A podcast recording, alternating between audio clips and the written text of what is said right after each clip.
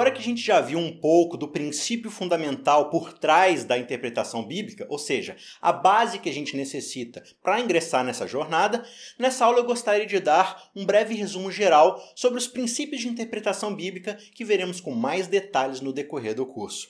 Cada um desses sete pontos, sete passos a seguir, é por si só uma enorme jornada para se aprofundar na Bíblia. E juntos, eles serão seu kit de ferramentas para explorar as riquezas da palavra de Deus. Se você ainda não assistiu às aulas anteriores, está aparecendo aqui na sua tela, nesse canto, para você poder assistir e ficar a par de tudo que a gente já discutiu. Um dos primeiros conceitos que devemos ter em mente ao estudar a Bíblia é que todos nós temos condições pré-existentes na nossa mente que influenciarão a nossa leitura do texto bíblico. Para dizer de outra forma, não existem leitores objetivos da Bíblia. Portanto, na aula em que abordaremos esse assunto, veremos alguns dos principais vieses de interpretação que normalmente utilizamos. O nosso objetivo será diminuir ao máximo essa influência à medida em que estudamos a Bíblia. O segundo conceito, o segundo passo a ser observado, é do livro em que uma determinada passagem está inserida. Muitas vezes a gente acaba desconsiderando o contexto de um livro e a sua unidade literária e lemos o texto de forma isolada. Esse princípio de consideração do livro como um todo vai nos dar muito mais cenário para a gente considerar a interpretação de um texto individual sem cair naquele erro da descontextualização.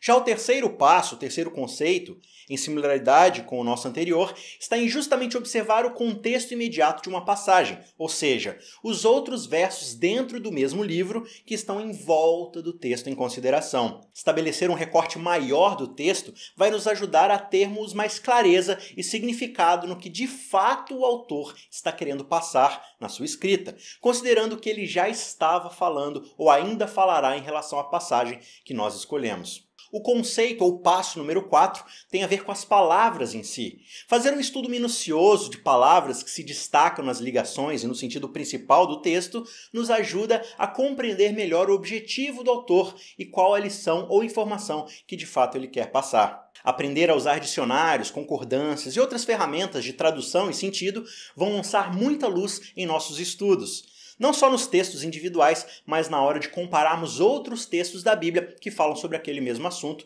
e talvez utilizam aquela mesma palavra.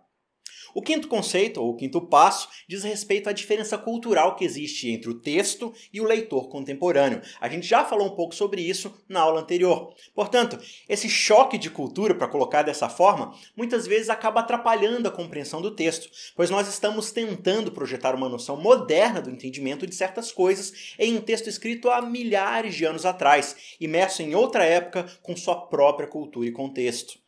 Utilizar alguns recursos que lançam luz sobre como a cultura da época influenciou autores e o conteúdo escrito em si nos ajudará a compreender os princípios que guiam o texto para o seu público inicial e poder assim transportar esses princípios para os dias de hoje, fazendo a conversão apropriada para a nossa cultura moderna.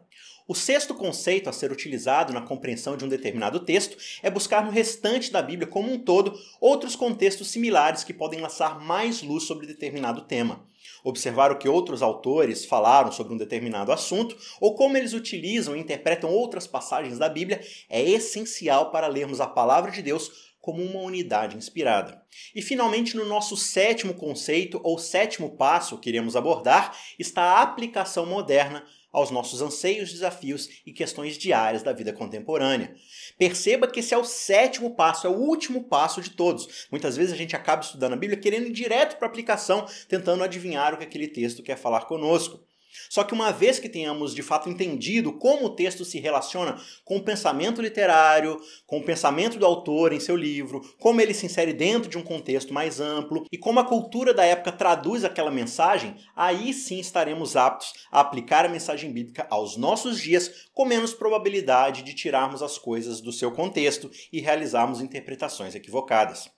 Muito bem, aí estão sete princípios, os sete passos, as sete ferramentas que iremos trabalhar no decorrer desse curso e que irão ajudá-lo a ter uma leitura e um estudo muito mais profundo e significativo da Bíblia. Cada conceito, cada passo sozinho já será uma nova ferramenta essencial para auxiliá-lo mas juntos levarão a sua vida devocional e a sua relação com a palavra a um nível completamente diferente, revelando verdades que vão transformá-lo e aproximá-lo cada vez mais de um relacionamento profundo com Deus. Aqui ao lado está a live onde a gente trabalhou essa e outra aula com tira dúvidas ao vivo e outras indicações, caso você queira compartilhar com alguém. Então não perca tempo, se você ainda não se inscreveu no canal, se inscreva agora, clique nas notificações para não perder absolutamente nada do que está sendo lançado nesse curso. Eu te vejo na aula que vem, um abraço e até lá!